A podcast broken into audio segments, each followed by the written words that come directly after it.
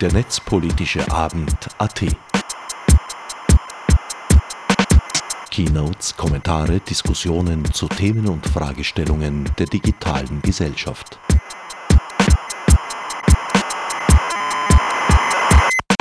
Willkommen zu einer verkürzten Wiedergabe des 19. Netzpolitischen Abends, der Donnerstag, 5. Oktober in den Räumlichkeiten der Digital Society in Wien stattfand. Eine Zusammenfassung im herkömmlichen Sinn war aufgrund der Struktur des Abends nicht gut möglich, so lassen wir den Dingen im Rahmen der Sendezeit ihren leicht gestrafften Lauf, blenden uns zum gegebenen Zeitpunkt aus dem Geschehen und verweisen bei Interesse auf den ungekürzten Mitschnitt, der im Internet unter netzpolitischerabend.wordpress.com nachzuhören ist. Alles weitere wird sogleich Lena Doppel als Moderatorin des Abends erläutern. Ja, äh, herzlich willkommen beim Netz, bei einem besonderen netzpolitischen Abend. Ich weiß nicht, wie viel ist es, das habe ich mir jetzt nicht aufgeschrieben. 19. Der 19. Beim 19., der halt nicht in der gleichen Struktur stattfinden wird, sondern als äh, äh, Diskussionsrunde, Informationsrunde von politischen Parteien, damit wir euch sie bei der Wahlentscheidung äh, besser unterstützen können. Und wir starten jetzt gleich einmal mit einer grundsätzlichen Information. Also ich erzähle jetzt einmal, worum es überhaupt gehen soll.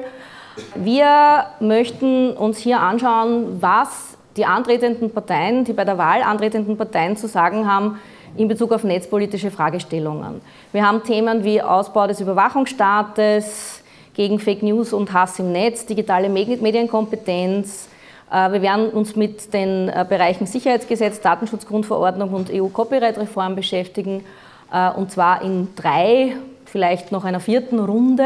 Diese Runden werden immer so 20, 25 Minuten lang sein. Das heißt, ich stelle einmal zuerst ein Thema kurz vor, stelle Fragen, dann dürfen alle zwei bis drei Minuten dazu Stellung nehmen und dann gebe ich ans Publikum und das Publikum darf fragen. Das heißt, wir haben mindestens drei, wenn nicht vier Runden auch, wo das Publikum eingebunden wird. Ich würde dann bitten, wer Fragen hat, nachdem wir online sind, kommt bitte nach vor und schnappt sich eines der Mikrofone, damit die Fragen eben auch gehört werden äh, über die Streams und nicht nur die Antworten. Ja, das wäre ganz praktisch.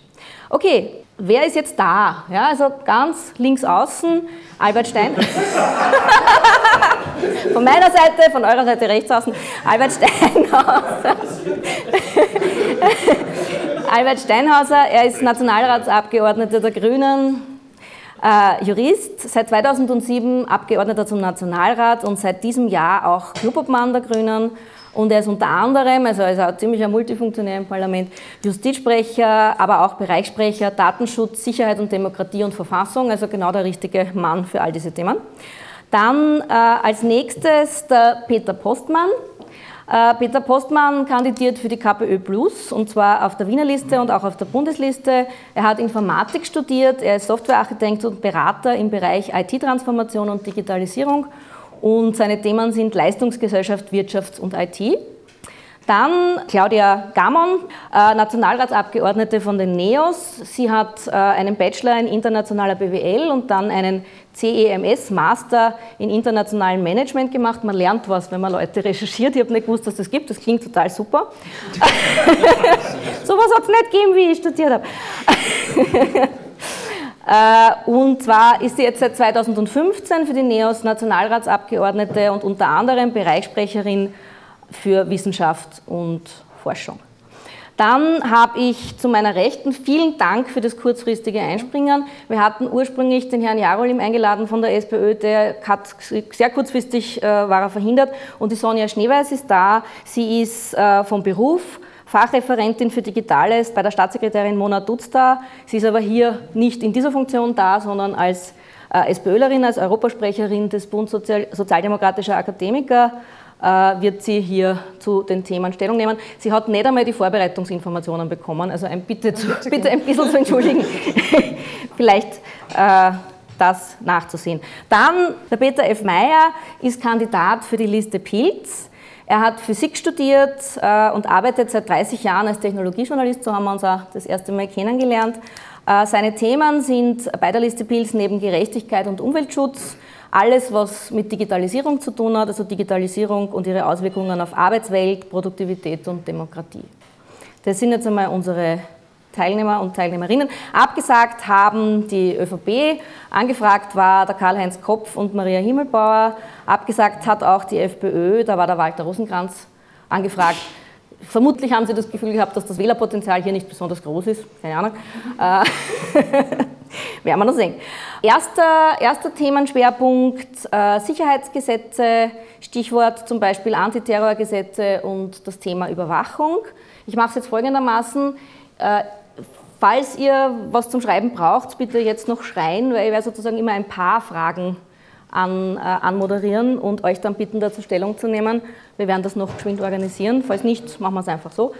Äh, Fragen, die wir uns gestellt haben, die vielleicht für euch interessant sein könnten, ist, äh, wie kann eurer Meinung nach eine, eine maßvolle, effiziente und grundrechtskonforme Gesetzgebung im Bereich Sicherheitsgesetze aussehen. Sehr viele von uns, sehr viele von euch sind der Meinung, dass da sehr viel Überbordendes passiert ist, gerade in letzter Zeit. Was muss da gesetzlich zurückgenommen werden und oder verändert oder neu geregelt werden, damit das passt? Zweite Frage, seid ihr für eine Gesamtevaluierung aller Sicherheitsgesetze? Man kennt das unter dem Stichwort Überwachungsgesetz Gesamtrechnung. Dann noch zweite Teilfragen. Im Gesetzesentwurf des Justizministeriums zum Sicherheitspaket ist vorgesehen, dass die Polizei personenbezogene Daten an sogenannte Bürgerwehren weitergeben kann. Wie steht ihr dazu? Und was sagt ihr zur Idee eines Bundestrojaners? Das ist so der Fragenkomplex. Es müssen nicht alle zu allem Stellung nehmen, jetzt in, in, voller Länge, weil das in zwei, drei Minuten vielleicht gar nicht geht, aber das sind die Themen, wo wir im ersten Block jetzt gerne Informationen dazu hätten. Ich werde schauen, dass jedes Mal wer anderer anfängt, aber beim ersten Mal mache ich mir es leicht. Ja? Gehen wir einfach von links nach rechts. Bitte. Gut, dann beginne ich. Ich würde zuerst gerne die Frage stellen, was passiert da eigentlich im Moment, ähm, dass es so weit kommt, dass wir im Staccato eigentlich die Grund- und Bürgerinnenrechte durch äh, neue Überwachungsgesetze ähm, beschneiden. Es sind zwei Dinge, die entscheidend sind. Das eine ist, wir erleben ein politisches Geschäft mit Angst, das einen klaren Hintergrund kennt. Die Politik kann immer weniger im sozialen Bereich, im wirtschaftlichen Bereich die Bedürfnisse der Menschen befriedigen. Wer leistbares Wohnen nicht garantieren kann, wer Arbeitsplatz nicht garantieren kann, der braucht ein Ersatzfeld. Und da ist die Sicherheitspolitik ein taugliches Ersatzfeld, weil das Strafgesetz sich schnell verschärft, die StPO auch und das Sicherheitspolizeigesetz auch. Das heißt, da kann die Politik zeigen, unter Anführungszeichen, sie ist noch für die Bürgerinnen und Bürger da. Das Zweite natürlich ist, dass der Terror in Europa sichtbar wird und dass uns Medienbilder ins Wohnzimmer liefern und dadurch natürlich die unmittelbare Betroffenheit höher ist, als wenn äh, in Bagdad stattfindet, wo man das Gefühl hat, da kann man nie betroffen sein. So, und die Falken in der Politik nutzen diese zwei ähm, Voraussetzungen, um jetzt mit einer neokonservativen Sicherheitspolitik eine Wende herbeizuführen. Die Frage war aber auch, wie schaut eine Gesetzgebung aus, die äh, grundrechtsfreundlich ist. Und da muss eines im Mittelpunkt stehen, was schon lange in Vergessenheit geraten ist. Jeder Eingriff in Grundrechte muss verhältnismäßig sein. Das heißt, der Nutzen eines Eingriffs muss der Schwere des Eingriffs in Relation stehen. Und ich bringe euch ein Beispiel, damit man sieht, äh, wie das aus dem Lot läuft. Ähm, man ja. denke, kann Sie die Hand nehmen. Ja, äh, man überlege, und ohne dass Sie mich falsch versteht, äh, mitunter ist das Wohn- und Schlafzimmer ein gefährlicher Ort, weil es dort zu familiärer Gewalt und zu sexuellen Übergriffen kommt. So, niemand würde aber auf die Idee kommen, in jedes Wohnzimmer und in jedes Schlafzimmer eine Überwachungskamera zu hängen. Warum? Weil das unverhältnismäßig ist. Es ist deswegen unverhältnismäßig, weil der Eingriff extrem intensiv ist und äh, daher inakzeptabel. In anderen Bereichen sieht man das anders und das ist ähm, das Problem, dass diese Verhältnismäßigkeit bei uns aus dem Lot gelaufen ist. Und sehr schön zeigt es auch folgender Umstand, eine Minute habe ich noch, es wurde äh, das Staatsschutzgesetz beschlossen und es wurde uns als ultimative Antwort auf diversen Terroranschläge in Europa verkauft. Ein, zwei Terroranschläge später war das schon wieder zu wenig, da waren der Bundestrojaner notwendig und da war dann die Vernetzung aller Videokameras notwendig. Das heißt, es wird nie genug Überwachung geben, weil es nie absolute Sicherheit gibt. Und das ist das Gefährliche und genau da braucht es Widerstand und es gibt zwei Institutionen, die dagegenhalten, muss ich wirklich sagen, also jenseits politischer Oppositionsparteien. Das eine ist der Verfassungsgerichtshof da und dort, siehe Vorratsdatenspeicherung und das andere ist die Zivilgesellschaft, die schon viel verhindert hat. Mhm, super, danke. Also zunächst einmal möchte ich sagen, Sicherheit und Überwachung sind mal zwei Paar Schuhe, die man auch getrennt behandeln muss, weil im Gegensatz zur ÖVP wollen wir mehr Sicherheit und nicht mehr Überwachung. Das heißt, wenn wir mal über das Thema Sicherheit diskutieren, ähm, sollte man sich mal überlegen, was überhaupt die Bedrohungsszenarien sind. Wir sind uns konfrontiert mit Terrorismus und Radikalisierung. Und Radikalisierung verhindere ich nicht mit mehr Überwachung, sondern mit sozialer Sicherheit. Wenn ich den Leuten die Mindestsicherung so weit kürze, dass sie sich zwischen Essen und Heizen entscheiden müssen, dann schaffe ich eine Situation, die ich nicht mehr kontrollieren kann. Wenn die Leute genug Geld haben, dass sie am Ende des Monats ihre Kinder noch auf Schullandwoche schicken können und ich Hilfsangebote, soziale Arbeiter und, und Streetworker habe, die Radikalisierung überhaupt verhindern oder Leuten ermöglichen, dort auszusteigen, ähm, dann brauche ich mir auch keine Sorgen machen und überall Videokameras zu installieren, um das Gefühl von Sicherheit zu haben, was ich damit am Ende des Tages nicht erreichen werde. Wenn ich dann tatsächlich der Meinung bin, dass ich trotzdem noch Überwachungsmaßnahmen brauche, dann sollte ich mir vorher besser oder zumindest nachher überlegen, ähm, ob das einen Sinn hat und äh, welche Resultate das Ganze erzielt und nicht aufgrund von irgendwelchen Befindlichkeiten, weil zum Beispiel bei einem Politiker immer wieder vor die Haustür die Notdurft von einem Hund verrichtet wird, Videoüberwachung im ganzen Land installieren. Das ist absolut aus den Haaren herbeigezogen und liegt keiner faktischen Grundlage. Das ist absolut ähm, indiskutabel, dieses Vorgehen.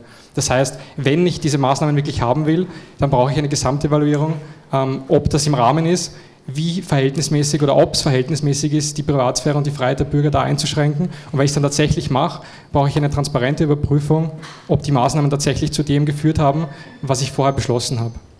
Mhm. Das war jetzt die KPÖ, jetzt kommt NEOS.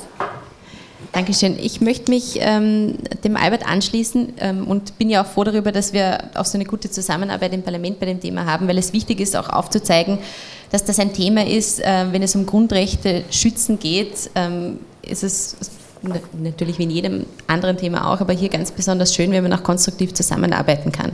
Gerade weil man ja zeigen will, es gibt eine sehr starke Opposition auch in diesem Thema. Ähm, es ist jetzt ein bisschen was über Sicherheit gesagt worden und woher eigentlich diese Forderungen kommen.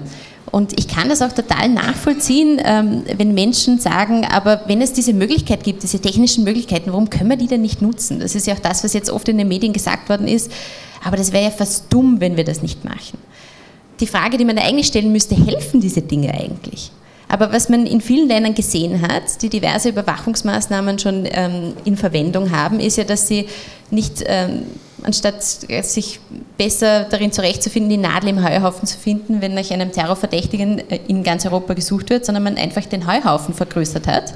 Und auch ähm, wenn mehrere Geheimdienste im ganzen Kontinent nach jemandem suchen, es trotzdem nicht hilft.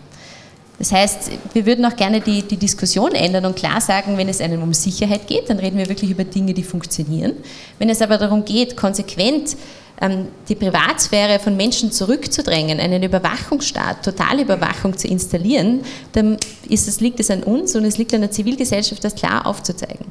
Und da gibt es natürlich mehrere Punkte und das ist einerseits, dass wir einen, einen eher, ähm, naja, also der Umgang mit Netzpolitik in, in, Parlament, der ist jetzt zum Beispiel nicht einmal da. Wir würden uns wünschen, dass es einen Ausschuss dafür geben würde, dass es auch ähm, in, der Regierung einen zuständigen Minister geben würde, der sich auch wirklich intensiver damit beschäftigt und wo auch Themen aufgebracht werden, die jetzt in dieser Debatte gar nicht drinnen sind. Und wir würden uns auch wünschen, quasi die Perspektive zu ändern, weil beim Thema Bundestrojaner ist es ja ganz faszinierend. Ähm, man versucht ja quasi ähm, Menschen mit, mit Hilfe von Cyberkriminalität zu überwachen, wo ja eigentlich der Staat in der Funktion sein sollte, Bürgerinnen und Bürger davor zu schützen, vor, vor Sicherheitslücken und so weiter. Abgesehen davon wissen wir eh alle, dass das in der Umsetzung nicht so funktionieren würde, wie man sich das vorstellt. Aber das ist halt in der Politik wie Netzpolitik oder in dem Fall Überwachungspolitik in Österreich gemacht wird, ach, da gibt es irgendetwas Technisches, was man machen kann und das ist, wird als Wunderlösung dargestellt, ähm, ohne auch Experten da oft in der Debatte zu Wort kommen zu lassen, dass das eigentlich gar nicht so funktioniert und ähm, wirklich ähm, horrende Konsequenzen auch haben kann für die Privatsphäre von Bürgerinnen oder in dem Fall auch für ihre, für ihre eigene, äh, für die Sicherheit ihrer eigenen Geräte, die sie verwenden. Wenn die Politik einen anderen Zugang zur Netzpolitik im Allgemeinen finden würde und da hoffentlich vielleicht noch in der nächsten Periode sich etwas tut, dann könnten wir diese Debatte, glaube ich, auch anders führen in der Öffentlichkeit. Hm, super, danke.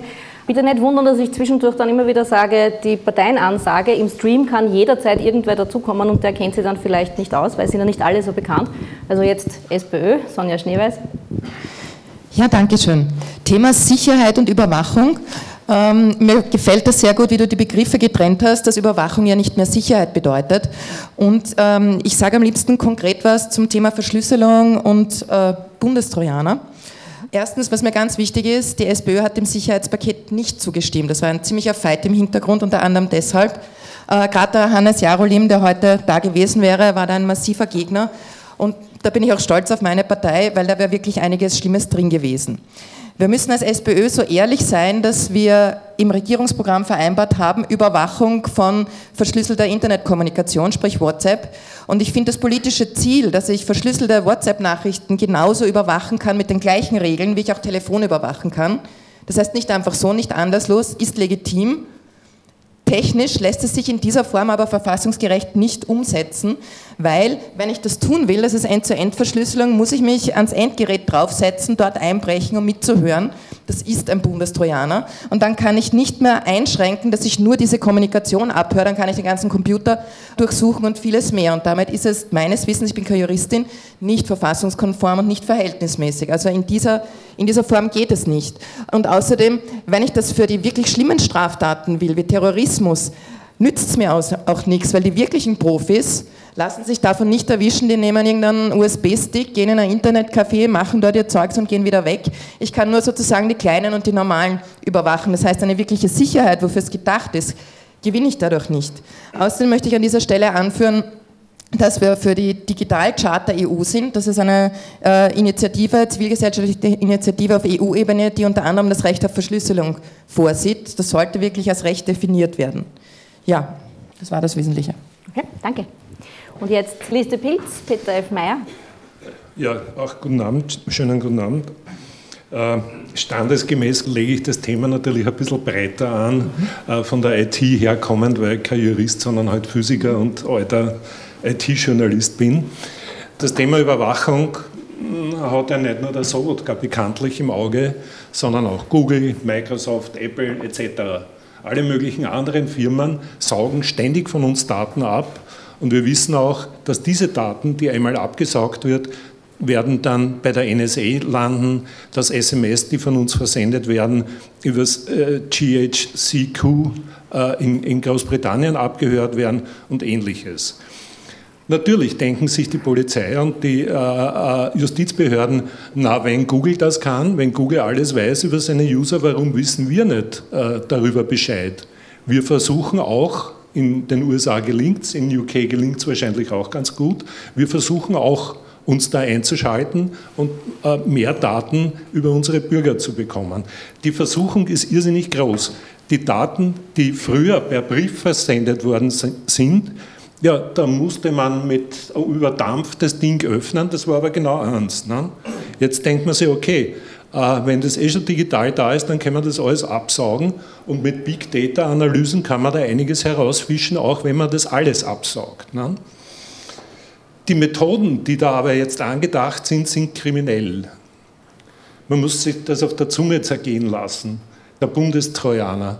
Wo kriege ich denn solche Lücken her, äh, wo ich mich da reinhängen kann? Von Microsoft, von Google, von Apple? Sicher nicht. Im Darknet gibt es das von Kriminellen. Das heißt, die Justiz, die Polizei müsste mit Kriminellen zusammenarbeiten, um an diese Lücken zu kommen. Kann das bitte die Aufgabe der Polizei und der Justiz sein? Und was ist, wenn Sie zum Beispiel die WannaCry-Lücke haben und sie nicht bekannt geben an Microsoft? Dann wird wieder das Gesundheitssystem gehackt und in der Intensivstation äh, steht bei einem Computer der eigentlich einen, einen Patienten versorgen sollte, steht dann, wenn du 360 Euro zahlst, äh, dann geben, oder Bitcoins, dann geben wir das frei. Also das wäre die Konsequenz, was äh, ÖVP, SPÖ da anstreben, jetzt aus technischer Sicht mal gesehen. Ne? Bitte? Wir streben das nicht an. Was habe ich gesagt? ÖVP, SPÖ. ÖVP, FPÖ. Also das F war ein bisschen unsauber ausgesprochen. Wichtige Ergänzung. Tut mir Gut leid. Wo man das noch herkriegen kann, das hat man gesehen bei dem äh, San Bernardino-Attentäter. Die haben das iPhone 5C aufgehackt mit Hilfe von Israel. Meine Tochter, die in Zatari in dem äh, jordanischen äh, Flüchtlingslager mit 80.000 Syrern arbeitet, als einzige Österreicherin übrigens, die war vor kurzem in Israel und bei der, Grenz, äh, bei der Grenze musste sie eine Telefonnummer hergeben und hat sich dazu ins WLAN eingehängt Und was war nachher? Alle Kontakte waren weg vom Smartphone. Mhm. Auch nicht. Danke einmal für die ersten Statements an alle. Wir haben hier keine herkömmliche Diskussion. Also es geht jetzt nicht darum, mit den, mit den einzelnen Vertretern eine Diskussion zu beginnen. Und es geht jetzt auch erst einmal um den Themenblock, alles was zu tun hat mit Überwachung etc. Gibt es dazu aus dem Publikum weitere Fragen? Eine kleine Korrektur, ich tue es nur ungern, aber die FPÖ war keine Befürworterin des Überwachungspakets und die FPÖ hat gemeinsam mit den Grünen auch äh, die Drittelbeschwerde eingebracht gegen das polizeiliche Staatsschutzgesetz, also um der Wahrheit ehrlich zu tun. Ich kann das bestätigen. Ich war gestern bei einer Diskussion in der HTL Krems und da war der Walter Rosenkranz anwesend. Und wir sind von den Schülern der HTL Krems, äh, dort ist IT und Bau das Thema, sind wir auch dazu gefragt worden, wie stehen Sie zu Bundestrojaner? Und der Walter Rosenkranz von der FPÖ, der dort war, hat das explizit gesagt, dass die FPÖ da dagegen ist. Also ich kann das bestätigen. Super. Gut, nächstes Thema. Der zweite Themenblock, den wir vorhaben, ist das Thema Datenschutzgrundverordnung und E-Privacy-Richtlinie. Da geht es einerseits um das Thema Datenschutzanpassungsgesetz 2018, mit dem in Österreich die Datenschutzgrundverordnung ab Mai 2018 verankert werden soll. Das wurde ja Anfang Juni recht überhastet, noch bevor der Begutachtungsprozess zu Ende war, in den Nationalrat gebracht und beschlossen. Man könnte also sagen, einige Leute, die hier anwesend sind, würden es wahrscheinlich als eine Art Failed Law bezeichnen. da sind ein paar Sachen missglückt, da gibt es Nachbesserungsbedarf. Äh, es gab schon erste Bekennungen dazu, dass da repariert werden muss. Aber was würden denn die Anwesenden sagen? Was gehört denn da überhaupt repariert? Was sind denn da die wichtigsten Punkte äh, eurer Meinung nach? Und eine zweite, noch eine Detailfrage, wie schaut es aus mit Ressourcen für die Datenschutzbehörde? Die wurden bereits leicht angehoben. Reicht das schon oder müsste man da nicht noch massiv nachbessern? Und ich würde jetzt vorschlagen, wir machen es jetzt einfach umgekehrt. Aber dir nehme ich jetzt eine halbe Minute weg, weil du hast vorher überzogen. Das heißt zweieinhalb. Fangst du bitte an. Also als erstes Liste Pilz. Ich stimme dir zu, dass die Vorgangsweise sehr bedenklich war. Also gerade bei dem Gesetz äh, so zu verfahren, finde ich absolut absurd, ne? eigentlich. Ich glaube, die Kritik ist eh bekannt, ich schließe mich der auch an. Es ist ein Freibrief von Datenmissbrauch durch die Behörden drinnen vorgesehen, weil die also nicht verfolgt werden können. Es ist überhaupt nicht einzusehen, warum dann nicht genau die gleichen Regeln gelten wie für Unternehmen. Also da müsste noch nachträglich geändert werden. Weiters, dass die Datenschutzbehörde nicht von sich aus tätig werden kann und äh, stichprobenweise Überprüfungen durchführen kann, ist natürlich auch ein Unsinn, weil ein begründeter Verdacht, ich glaube, so ist das im Moment formuliert, müsste vorlegen, damit die überhaupt tätig werden können. Das ist auch ein Witz, weil begründeter Verdacht, Datenschutzbehörde, ist schwer für die herzustellen. Die Strafbestimmungen sind relativ unklar, obwohl ich als Nichtjurist da nicht wirklich urteilen möchte. Was uns natürlich als äh, Liste Pilz mit einem Peter Kolber als Kandidaten besonders stört, ist, dass da die Möglichkeit für Sammelklagen fehlt. Äh, insbesondere auch deshalb, weil sehr viele dieser Dinge, wie man weiß, äh, der Schaden mitunter gering ist für den Einzelnen. Aber, wie das in der digitalen Welt häufig der Fall ist, der Schaden sehr, sehr viele Leute betrifft, sogar noch mehr als bei Dieselfahrern in der Regel. Mhm. Weil Dieselfahrer sind die Hälfte der Bevölkerung, äh, Smartphone-User äh, sind mehr als die Hälfte. Mehr als die Hälfte.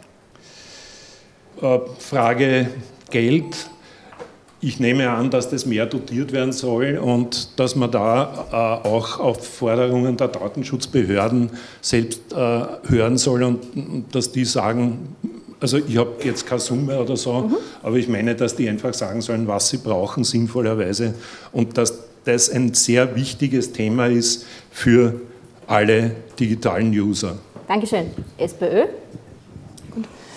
Dankeschön. Vielleicht ein bisschen allgemeiner zum Datenschutz. Österreich hatte im internationalen Vergleich ein sehr hohes Datenschutzniveau. Im Rahmen der Datenschutzgrundverordnung ist es jetzt europäisch harmonisiert worden, was insgesamt zwar sehr zu begrüßen ist, dass wir innerhalb Europas da eine gewisse Vereinheitlichung haben. Insgesamt haben wir in der nationalen Umsetzung darum gekämpft, es möglichst hoch zu halten. Ich bin mir nicht sicher, ob es in allen Details gelungen ist. Es wird immer wieder von der Wirtschaft kritisiert, dass die Strafen so hoch sind. Das halte ich aber für sinnvoll, weil man mit Daten unheimlich viel Geschäft machen kann und wenn da die Strafen äh, nicht im Worst Case hoch sind, hat das ja überhaupt keine Einschränkung. Dann riskiere ich es einfach, warte, bis sich irgendwer beschwert und zahle das dann aus der Portokasse. Also da stehe ich eigentlich absolut dahinter. Dann in dem Zusammenhang äh, wird nicht von der Politik entschieden, sondern vom Europäischen Gerichtshof. Äh, ich glaube, dass das EU-US Privacy Shield nach wie vor nicht ausreichend ist. Max Schrems hat ja das Safe Harbor Abkommen zwischen Österreich und äh, USA gekippt. Jetzt haben wir Version 2, die es ein bisschen besser macht, aber nicht wirklich. Meines Wissens liegt das beim Europäischen Gerichtshof und ich hoffe persönlich, dass das dort gekippt wird und nachgeschärft wird. Zum Thema Ressourcen für die Datenschutzbehörde, wenn sie sinnvoll prüfen soll, braucht sie mehr. Ähm, da ist uns jetzt leider auch die Neuwahl dazwischen gekommen, weil für mehr Ressourcen braucht man auch mehr Budget. Es gibt derzeit keine Budgetverhandlungen. Äh, ich kenne es nur intern, dass es sehr wohl Anforderungen gegeben hat, das zu erhöhen ist Sache neuer Regierung, Budgetverhandlungen hier mehr herauszu, äh, herauszustreichen. Ähm, ich bin nicht am letzten Stand als Stichproben der Datenschutzbehörde, aber natürlich, ich meine, wenn ich keine Stichproben machen kann, äh, kann ich es auch nicht gescheit kontrollieren. Meines Wissens kann sie immer dann, wenn es eine Beschwerde gibt. Ich persönlich bin der Meinung, auch Stichproben sind notwendig. Gut, NEOS als nächste. Ich möchte mich an einiges äh, des Gesagten anschließen, was ja auch die Kritik war, was viele Unternehmen geäußert haben, ist, dass sie relativ wenig Zeit hatten, sich darauf einzustellen. Und ich glaube, da wäre noch ein bisschen Spielraum gewesen in der Umsetzung der Verordnung.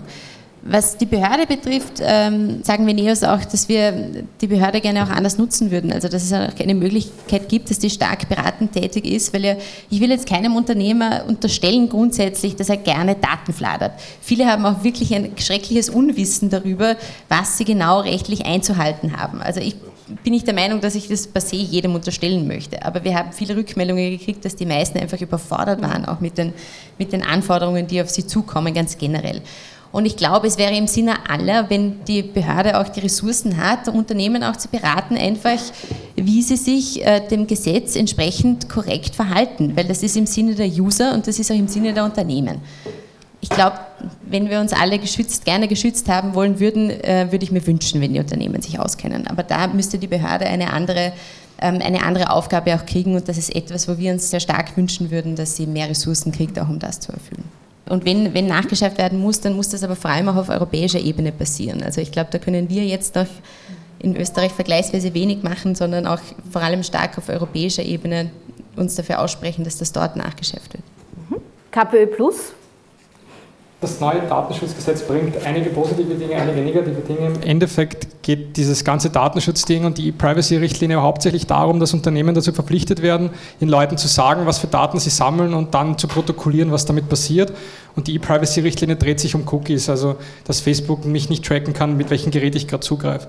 Ähm, das ist aber gar nicht das Hauptproblem. Das Hauptproblem, das ich mit diesen ganzen Diensten habe, ist, dass sie über Jahre und Jahrzehnte Profile von mir anlegen, die dann für Werbezwecke benutzt und verkauft werden. Und ich als Bürger würde von einem starken Datenschutz erwarten, nicht, dass ich einen, ich will kein Cookie von diesem Betreiber haben, Button bekomme, sondern dass ich auf einem sozialen Netzwerk, wo es darum geht, meine Meinung zu posten, ich einen Button habe, ich möchte bitte keine personalisierte Werbung, die diese Inhalte ausliest haben. Dass ich nicht jahrzehntelang lang irgendwelche Nachrichten noch in irgendwelchen Kanälen für Werbung benutzt werden, die ich mal auf Tinder zum Beispiel geschrieben habe, die dann irgendwo liegen könnten. Diese Themen, glaube ich, sind die essentiellen und die werden überhaupt nicht behandelt, weil das ist viel tiefer drinnen und ähm, da sollte es eine Differenzierung geben zwischen welche Daten brauchen Unternehmen, um ihre Dienste zu erfüllen und welche Daten werden gesammelt, um diese Unternehmen zum Beispiel werbefinanziert zu betreiben. Ähm, da muss man über alternative Finanzierungsformen nachdenken, ob es hier eine andere Art der Kulturförderung braucht, ob es hier andere Maßnahmen braucht, damit diese Unternehmen auch bestehen können, ohne dass sie Daten verkaufen müssen. Und daran anschließend glauben wir, dass ähm, hier beim Datenschutz einige Dinge, eben, wie auch schon gesagt, nachgebessert werden müssen, die jetzt im österreichischen, in der alten Version drinnen waren, wie zum Beispiel diese Verbandsklage, wo auch die Zivilgesellschaft noch aktiv werden kann und hier im Zweifel Maßnahmen ergreifen kann, wenn, wenn die Politik es nicht tut. Bezüglich der Datenschutzbehörde glauben wir, dass wir hier nicht eine Behörde brauchen, die im Wesentlichen eine Meldestelle ist, weil in der aktuellen Umsetzung ist es so, wenn, wenn alles den Bach runtergeht, dann muss ich es halt der Datenschutzbehörde sagen und wenn es irgendwie noch rettbar ist, dann ist es eh allen egal. Wir wollen eine Datenschutzbehörde, die auditiert. Wenn das Finanzamt prüft, ob die, ob die Steuern bezahlt sind, wollen wir eine Behörde haben, die prüft, ob die Daten geschützt sind. Das, das, das fordern wir für die Bürger und Bürgerinnen. Wir brauchen aber auch einen Datenschutz, der einfach umsetzbar ist. Es soll ein einfacher Datenschutz für Unternehmen sein, der aber stark für die Bürgerinnen ist. Jetzt haben wir bekommen einen einfach umgehbaren Datenschutz, der niemandem viel bringt. Mhm, danke. Und die Grünen? Dankeschön. Ich beginne mit der Datenschutzbehörde und das hat einen Grund. Ich führe im Parlament einen langen und zähen Kampf um die Ressourcen dieser Behörde, nämlich dreifach Personal, Geld und Möglichkeiten. Und jetzt nehme ich mal den NEOS aus. Ich finde im Parlament keinen Partner für dieses Anliegen, sondern gerade leider das zuständige Bundeskanzleramt erklärt mir jedes Mal, die Datenschutzbehörde ist super ausgestattet, es braucht kein Personal, es braucht nicht mehr Geld und auch äh, was die Ausstattung mit äh, Rechten betrifft, ist alles in Ordnung. Das Problem, die Datenschutzbehörde ist kein Tiger, sondern ein zahmes Kätzchen. Und ich sage immer, würde die Baubehörde so gut ausgestattet sein wie die Datenschutzbehörde, dann würde ich mich nicht ruhigen Gewissens in irgendein Bauwerk trauen. Das ist das Problem. So, was brauchen wir? Das erste ist, es braucht ähm, Geld und Personal und ich möchte es an einem Beispiel dokumentieren, wo es im Argen liegt. Natürlich kann die Datenschutzbehörde unter bestimmten Voraussetzungen Datenanwendungen, nämlich die Datensicherheit, überprüfen. Denke beispielsweise an einen Wirtschaftsauskunftsdienst, also das sind die, die sensible Daten von uns speichern, ob wir irgendwo unsere Rechnungen nicht bezahlen. Hochsensibel. Um die Sicherheit zu überprüfen, braucht es aber, und das sage ich jetzt als Jurist, ich bin Jurist, keine Juristen, sondern Techniker. Aber die Datenschutzbehörde hat keinen einzigen Techniker. Die hat nur Juristen angestellt. Dann geht es weiter. Dann ist mir erklärt worden, naja, da können wir uns ja ein externes Gutachten, also externe Techniker äh, zukaufen. Dann habe ich gefragt nach dem Budget für die Techniker. Das war im vierstelligen Bereich. Ich meine, da braucht man nicht mehr darüber reden, dass diese äh, Überprüfungen funktionieren. Zweiter Punkt, da bin ich mal für scharfe Rechte. Nicht Rechte im Sinn politisch, sondern scharfe, für scharfe Politik, sozusagen, wie sie das Sobotka bei der Überwachung fordert, nämlich was die Kompetenzen der Datenschutzbehörde betrifft. Ich bringe euch ein Beispiel, das zeigt, wie die Bürgerinnen und Bürger im Stich gelassen werden. Wenn mein Nachbar eine Videokamera montiert, die in mein Schlafzimmer filmt, dann kann ich nicht zur Datenschutzbehörde gehen. Die macht nichts. Ich muss, um diese Videokamera wegzukriegen, ein zivilrechtliches Verfahren am Zivilgerecht führen, nämlich eine Unterlassungsklage. Es ist teuer, mit hohem Risiko behaftet, ich brauche einen Anwalt und alles. Das Ergebnis ist bei der Videoüberwachung ein Wildwuchs, weil keiner dagegen klagt es kostet viel und das ist bitte öffentliches Interesse, dass man hier sagt, eine Behörde ist zuständig, äh, so wie eine Behörde zuständig ist, wenn jemand schnell fährt oder bei Rot über die Kreuzung geht, äh, dass er eingreift. Und das haben wir nicht, sondern wir tun eigentlich alles, um es den Bürgerinnen und Bürgern schwer zu machen.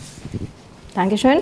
Äh, Sonja Schneeweiß von der SPÖ hat noch eine kurze Ergänzung. Ich habe eine Ergänzung, weil ich habe es nachschauen müssen, weil ich es nicht auswendig gewusst habe. Zum Thema Verbandsklage und gemeinsamen Klagen ist es nach meinen Informationen aber von den Zuständigen so, äh, dass Betroffene von Datenschutzverletzungen das Recht gemeinnützige Verbände mit der Erhebung einer Beschwerde beauftragen können und dass das österreichische Datenschutzgesetz da über die europäische Datenschutzgrundverordnung hinausgeht, dass auch Schadenersatz von diesen Verbänden eingeklagt werden kann. Was nicht so gut ist dabei und auch kritisiert wird, ist, dass die Verbände nicht die Möglichkeit haben, ohne Beauftragung eines Betroffenen eine Beschwerde zu erheben, im Sinne einer abstrakten Verbandsklage. Das ist, glaube ich, was, was du gemeint hast. Und da möchte ich auch hinzufügen, dass die SPÖ genau das wollte und es an der ÖVP gescheitert ist. Das wollte ich noch dazu sagen. Danke. Wieder die Frage ans Publikum. Vielen Dank für, für Ihre Aspekte. Ich würde mir von der Politik wünschen, äh, auch Unternehmen auch mal aus einem anderen Blickwinkel zu sehen. Es gibt nicht nur Google, Microsoft und Konsorten, die Mega-Unternehmen sind, sondern es gibt auch gerade im KMU-Land Österreich sehr viele Klein- und Mittelbetriebe, die jetzt vor, und korrigieren Sie mich äh, von der rechtlichen Seite, vor Bedrohungspotenzial stehen von 50.000 Strafe als Pauschale oder 2 bis 4 Prozent je nach Verstoß des Letztjahresumsatzes. Also wenn Sie mal KMU nennen können, das eine 5% Marge im Jahr schaffen kann und so eine Strafe überlebt, das würde ich gerne sehen. Irgendwer von Ihnen hat gesagt, äh, Unterstützung durch die Datenschutzbehörde, ja, die Unternehmen brauchen es. Es gibt tatsächlich von der Wiener Wirtschaftskammer eine Förderung für einen vier Stunden Beratung, vier Stunden, äh, für KMUs zum Thema Datenschutzgrundverordnung. Das ist genau nichts. Ähm, es ist toll, wenn die Datenschutzbehörde toll ausgestattet ist, aber geben unseren Unternehmen bitte auch eine Chance zum Überleben. Und da hätte ich vielleicht meine Einladung zu Statements von Ihnen. An alle. An alle. Ja? An alle ja. Dürfen alle. Ähm, ja, also wie, gesagt, wie bereits gesagt, ähm, glaube ich, brauchen wir einen starken Datenschutz, der die Bürgerinnen schützt, der aber auch leicht umsetzbar ist. Und leicht umsetzbar heißt für mich sowieso, dass Behörden nicht ähm, ihre Kunden, also die Bürger und Unternehmen sind auch Kunden der Behörden als Bittsteller behandeln, sondern sie servicieren und es hier einfache, umsetzbar, einfache Möglichkeiten gibt, seien das jetzt Guidelines, seien das SDKs, ich meine, man kann ja auch Software entwickeln und die als Open Source zum Beispiel zur Verfügung stellen, um genau diese Dinge abzudecken. Und wenn man sich vorher überlegt, was man nachauditieren will, dann soll es auch eigentlich einfach sein, dazu auszuarbeiten, was Unternehmen hier ähm, leisten müssen und das mit entsprechenden Vorlauf zu kommunizieren, sodass es für alle ähm, möglich ist. Bezüglich des Strafrahmens, ähm, ja, 50.000 50 Euro ist für ein KMU wahrscheinlich sehr viel. 2 bis 4 Prozent vom Umsatz halte ich allerdings auch für richtig, ähm, um da eine abschreckende Wirkung, vor allem bei den Großkonzernen, die im Moment Geld massiv ins Ausland schieben und alles aus der Portokasse bezahlen zu haben. Also das ist schon sinnvoll. Bei den Einzelstrafen muss man schauen, dass man da die Kleinen nicht umbringt, das ist wahr, ja. Mhm. Danke. Also das ist von mir gekommen, dass ich glaube, dass man Unternehmen dabei unterstützen sollte. Ähm, ich möchte vielleicht alternativ dazu noch einen anderen Punkt aufbringen. Ich glaube, es sollte ähm, auch ein inhärenter Teil einer, einer, einer betriebswirtschaftlichen Ausbildung werden. Also als jemand, der Betriebswirtschaft studiert hat, kann ich wissen, also damals war es noch nicht so ein Thema, aber auch in der Art, wie es kein Thema war, war es an der WU noch weniger ein Thema. Mhm. Und äh, gerade wenn man sagt, in dem Bereich tut sich sehr viel, da tut sich zum Beispiel auch an der Wirtschaftsuniversität sehr viel, dass das sehr viele Neugründungen sind, die auch, äh, die auch davon betroffen sind und einen sauberen Datenschutz brauchen und das auch anwenden können müssen, ist das Angebot aber nicht wirklich groß und es ist ganz sicher auch nicht Teil der betriebswirtschaftlichen Grundausbildung. Und ich glaube, da müsste man, ich meine, nicht nur in der Betriebswirtschaft, sondern auch in anderen Dingen anknüpfen, dass das einfach Teil davon wird. Und so leben wir das Ganze aber noch nicht. Und das wäre, glaube ich, ein guter Punkt, wo man ansetzen könnte, dass das auch zum Grundwissen eines jeden Unternehmens dazugehört. Danke zwei Dinge dazu. Auf der einen Seite kommt es mir vor wie das Amen im Gebet, wenn irgendeine neue Regelung kommt, dass dann irgendwer sagt, ähm, wir schaffen das nicht, wir kennen das nicht, wir haben uns noch nicht damit beschäftigt, äh, kann man nicht irgendwie uns helfen. Ne? Es ist ziemlich bekannt, dieses Verhalten. Und gerade von Unternehmern hört man das immer wieder. Auf der anderen Seite sehe ich das auch als Problem, insbesondere für die KMUs und was ich mir vorstellen könnte, was sinnvoll wäre zu machen, wäre in einer Übergangszeit zumindest einmal die Strafen runterzusetzen. Ne? Also dass man sagt, okay, Einschleifregeln, aber äh, am Anfang soll es statt 50.000 nur 5.000 sein zum Beispiel, aber beim zweiten Mal wird dann die volle Gage fällig. Mhm. Danke.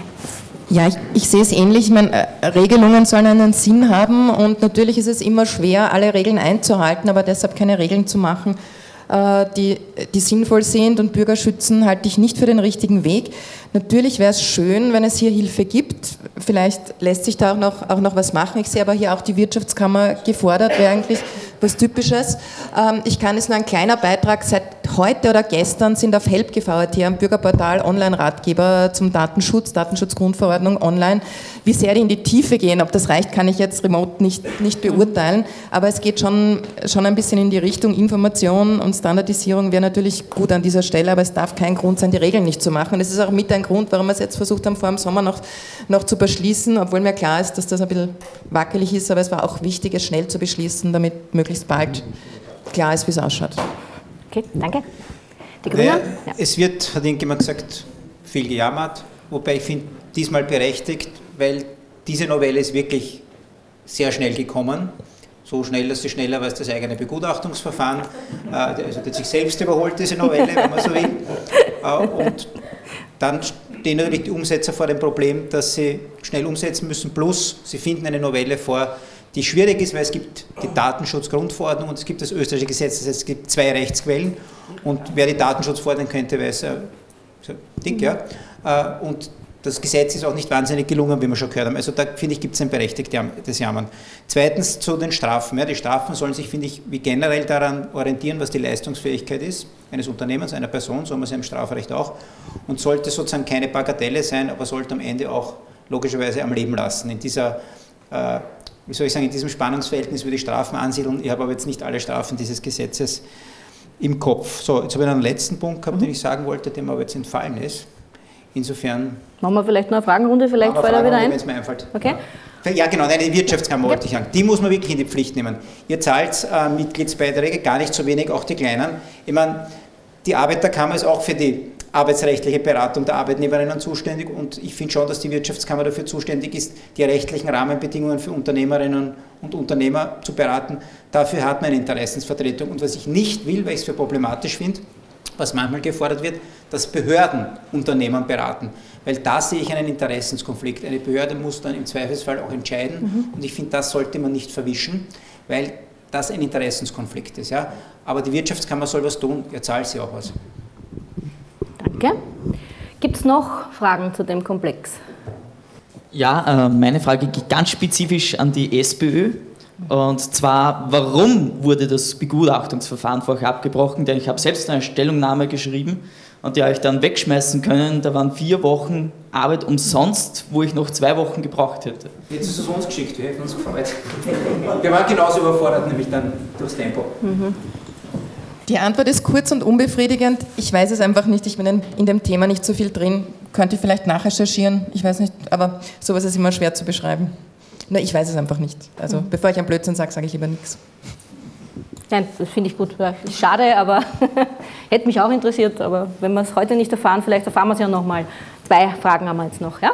Macht das vielleicht hintereinander okay. und dann machen wir letzte. Was ich, also was ich zu dem Thema auch extrem entspannend finde als Österreicher ist, dass diese Datenschutzgrundverordnung 2016 in der EU bekannt gegeben wurde und seit 2016, seit dem April 2016 weiß die Wirtschaftskammer und weiß der österreichische Staat, dass da 2018 was kommt. Und die haben jetzt ein Jahr lang nicht darüber nachgedacht, was kommt. Die haben jetzt schnell ein Gesetz beschlossen. Wenn man sich die Deutschen anschaut, ich meine, ich will jetzt nicht vergleichen, die haben, die haben da ein Gesetz herumgebastelt, das ist wirklich funktionabel. In Deutschland kann man sich Rechtssicherheit holen. Bei uns in Österreich ist es de facto momentan nicht, nicht möglich. Möge mich jemand berichtigen, das, warum schläft die österreichische Politik ein Jahr bei solchen wichtigen Dingen wie der Sicherheit der Daten der Staatsbürger? Da geht es um die Daten von 8,6 Millionen Menschen in Österreich. Das ist ja nicht irgendwer. Danke. Also ich schließe mich insofern an, äh, die Diskussion zur Datenschutzgrundverordnung, die ist ja über vier Jahre mindestens äh, eigentlich schon intensiv gelaufen. Äh, man hätte die Diskussion in Österreich viel rascher führen sollen. Also ähm, die Öffnungsklauseln, die beispielsweise für den Wissenschaftsbereich möglich gewesen wären, die sind überhaupt nicht aufgegriffen worden und ist für den Wissenschaftsstandort Österreich ein Schaden.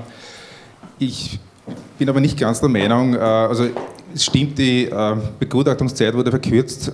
Umgekehrt jetzt, wenn das Gesetz nicht beschlossen wäre worden jetzt, dann hätten wir eine Situation gehabt, ich weiß nicht, wie lange das dauern wird, bis wir dann eine neue Regierung haben werden.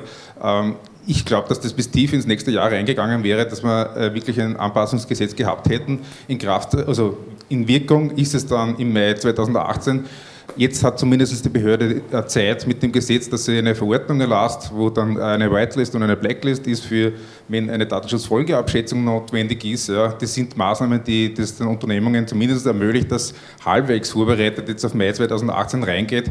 Aber es stimmt, es sind natürlich die ganzen Möglichkeiten, die die Datenschutzgrundverordnung geboten hätte, nicht äh, genutzt wurden, weil die Diskussion nicht geführt wurde. Darf ich was sagen dazu? Ja, kommen jetzt wieder alle Als dran. Parlamentarier muss ich insofern sagen, das ist ein Missverständnis, weil es stimmt zwar, dass wir im Juni dieses Gesetz beschlossen haben und am ich glaube, 13. Juli den Neuwahlbeschluss gefasst haben, aber das Parlament hört nicht auf zum Arbeiten. Wir haben zum Beispiel im September auch eine Sitzung gehabt, wo man dieses Gesetz locker beschließen hätte können, dann hätten wir über den Sommer das eingearbeitet und dann hätten wir im September wahrscheinlich ein gutes Gesetz gehabt. Also so viel nur zur Aufklärung. Vielleicht, ja, der, die Hoffnung stirbt zuletzt. Ein besseres, ein besseres. Aber also es wäre möglich gewesen von den Zeitabläufen, insofern bleibt die Frage, warum er wirklich so schnell äh, agiert hat. Vielleicht haben sich SP und ÖVP das nicht mehr zugetraut, das im Herbst gemeinsam über die Bühne zu bringen. Ich weiß es nicht. Bitte. Dann stimmt es natürlich. Dann ja, politische Antwort, auch wenn es noch Parlamentssitzungen gibt, das war ja vor dem Sommer überhaupt nicht absehbar, ob man sich in dieser Situation, die Koalitionspartner überhaupt dann noch auf irgendwas einigen. Das heißt, es wäre sehr, sehr unsicher gewesen, ob da äh, im Parlament im Herbst noch was geht. Hättest du es mit der Opposition beschließen müssen, vielleicht wäre es besser geworden. ja, muss man auch dazu sagen, dass im Parlament äh, es eine Mehrheit rechts der Mitte gibt. Das heißt, wenn man beginnt, das aufzulösen, dann passiert wahrscheinlich anderes sehr Schlimmes, wo wir uns dann nicht wehren können. Tut mir leid, wenn ich das so offen sage, aber das muss man sich dann im Gesamtpaket auch überlegen. Zum Thema, ich weiß nicht, ob es bekannt ist, Datenschutzgrundverordnung auf EU-Ebene. Österreich hat nicht zugestimmt. Uns war das zu wenig scharf, wir haben uns enthalten.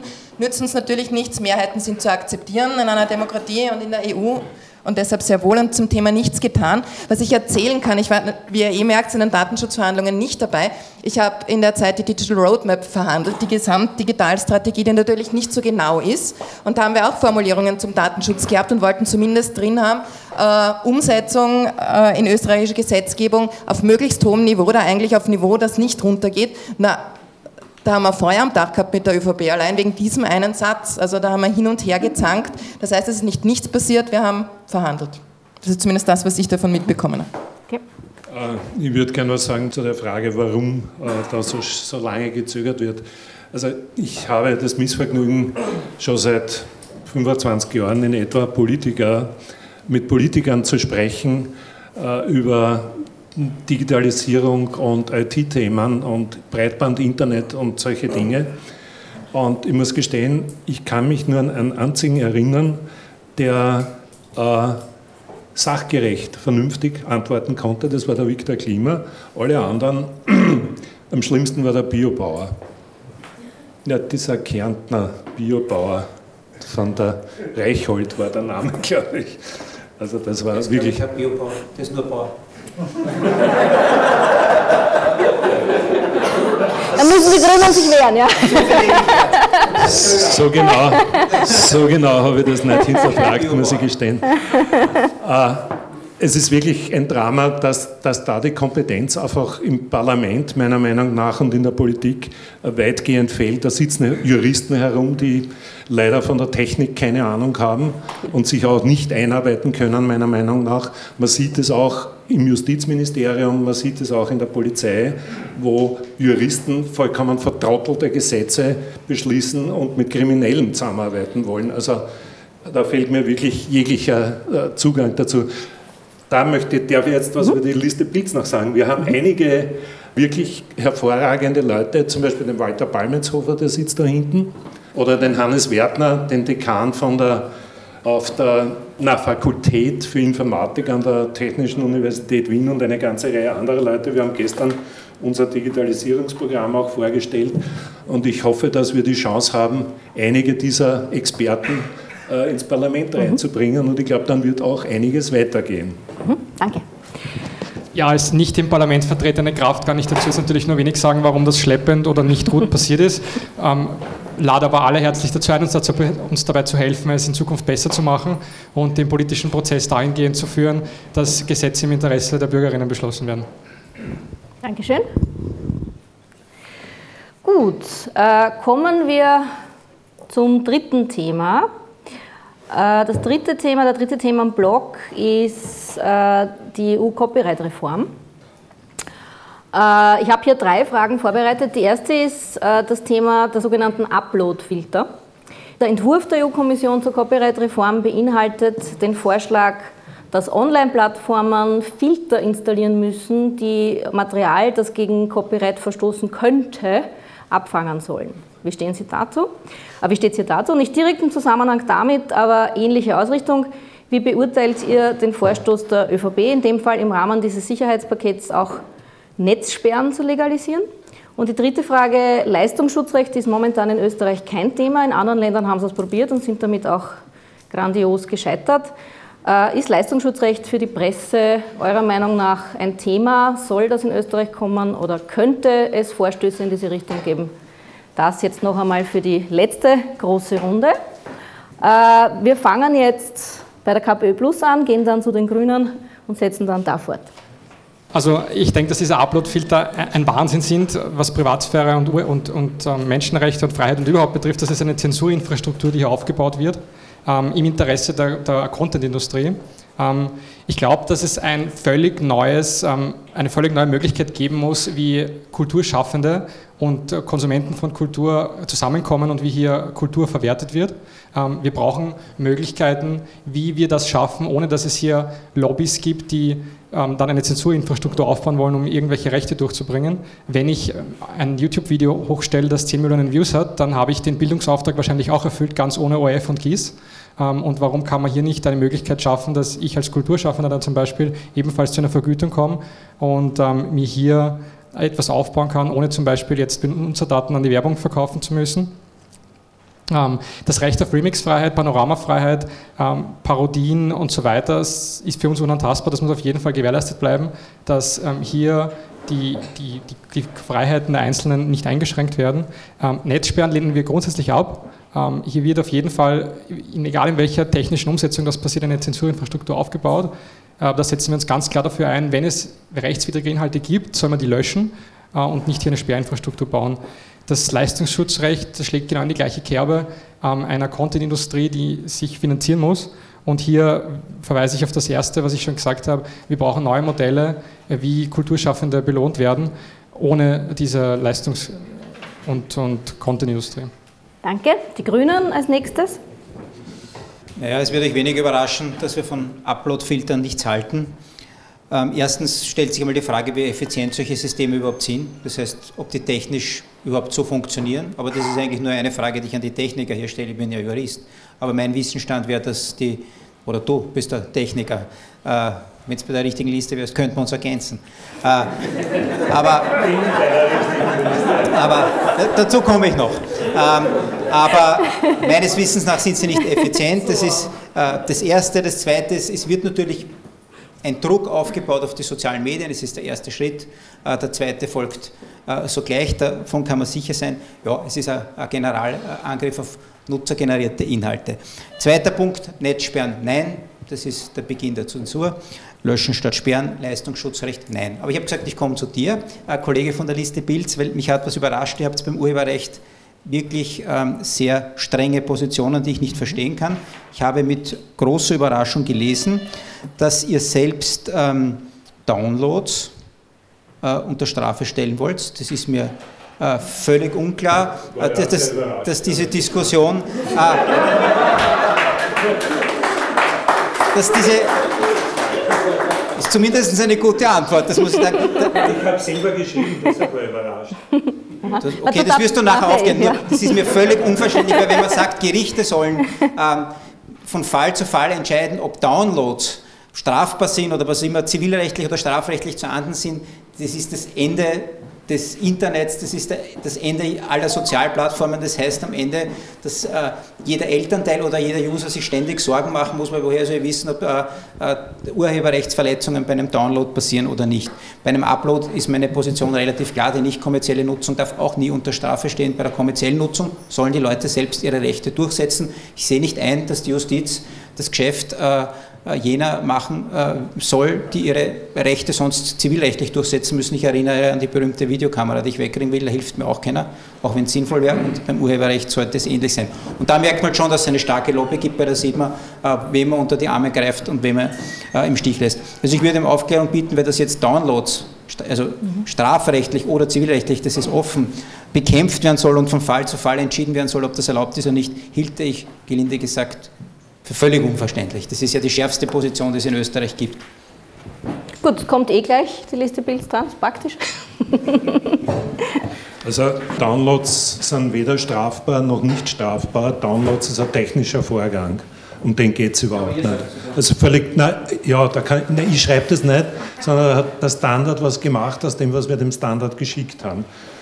Die Frage war, na tatsächlich, ne? die Frage war vielmehr, sind nicht kommerziell genutzte Inhalte verboten oder nicht. Und unsere Position ist grundsätzlich die, dass was im Real Life erlaubt ist, soll auch im Internet erlaubt sein. Was im Real Life verboten ist, muss auch im Internet verboten sein.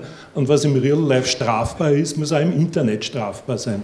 Zum Beispiel Kinderpornografie muss im Internet strafbar sein. Ja, eben. Genau, ist im Real Life strafbar, muss im Internet auch strafbar sein, keine Frage. Ne? Was ist denn genau das Missverständnis oder was hat denn genau der Standard daraus gemacht? Ich habe es noch nicht verstanden.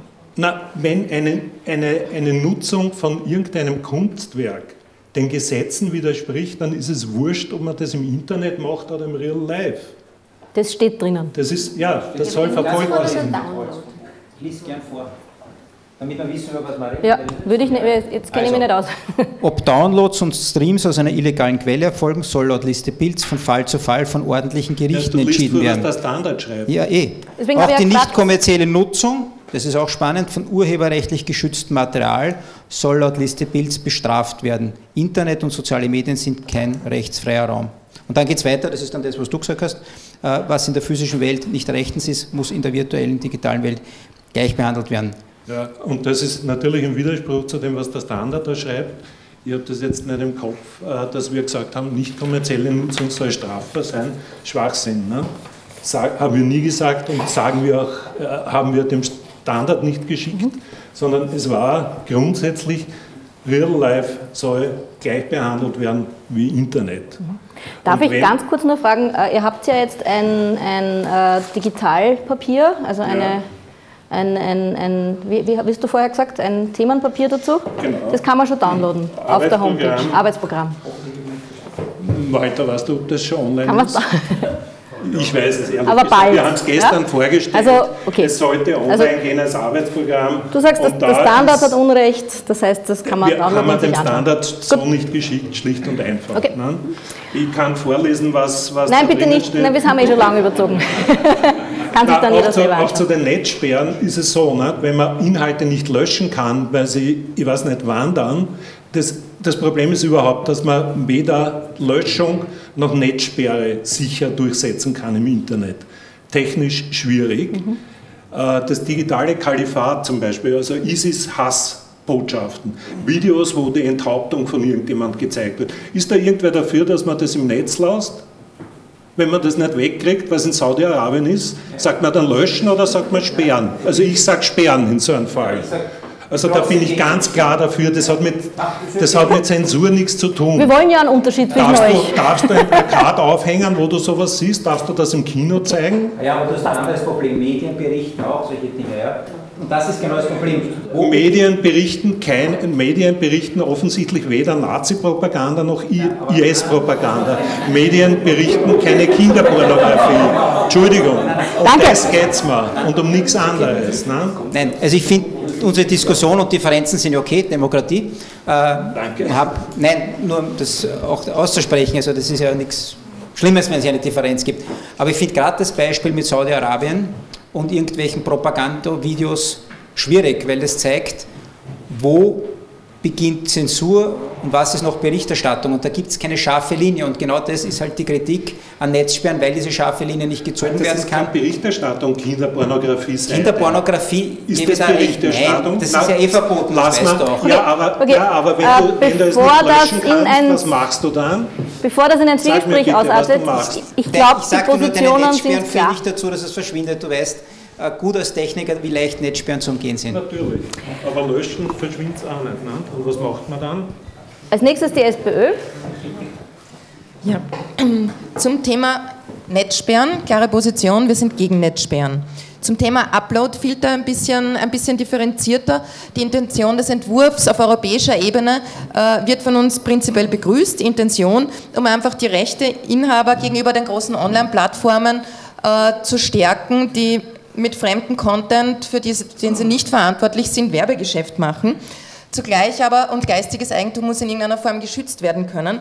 Äh, Der konkrete Entwurf sind wir uns aber eher nicht sicher, ob der so sinnvoll ist, weil er eher einen unklaren Anwendungsbereich hat und allgemeine Formulierungen, die eher mehr Unsicherheit äh, erzeugen. Also Intention ja, aber bei dieser Form sind wir skeptisch. Zum Thema Leistungsschutzrecht, dagegen, das funktioniert nicht. Äh, Es geht eher darum, wie kann man journalistischen Content fördern. Wie kann man Medien helfen, dass wirklich qualitative, ethische journalistische Arbeit gemacht wird? Und da geht es eher um die Reform der Medien- und der Presseförderung, dass man das nicht mehr nach einem alten Schema macht äh, und Verkaufszahlen, sondern in die Richtung geht, was meines Wissens auch geplant ist, dass Presseförderung so ausschaut, dass es nach dem journalistischen Content geht und meines Wissens, glaube ich, Anzahl der Journalisten, die nach Journalistenstatut beschäftigt sind und auch im digitalen Bereich Journalisten gefördert werden können. Das heißt, das muss man, finde ich, über diese Schiene kriegen, um das zu fördern. Und ja, Leistungsschutzrecht, wenn da ähm, Google Medien zitiert, das funktioniert einfach nicht, dass man das verbietet und vielleicht ist es auch gar nicht so schlecht.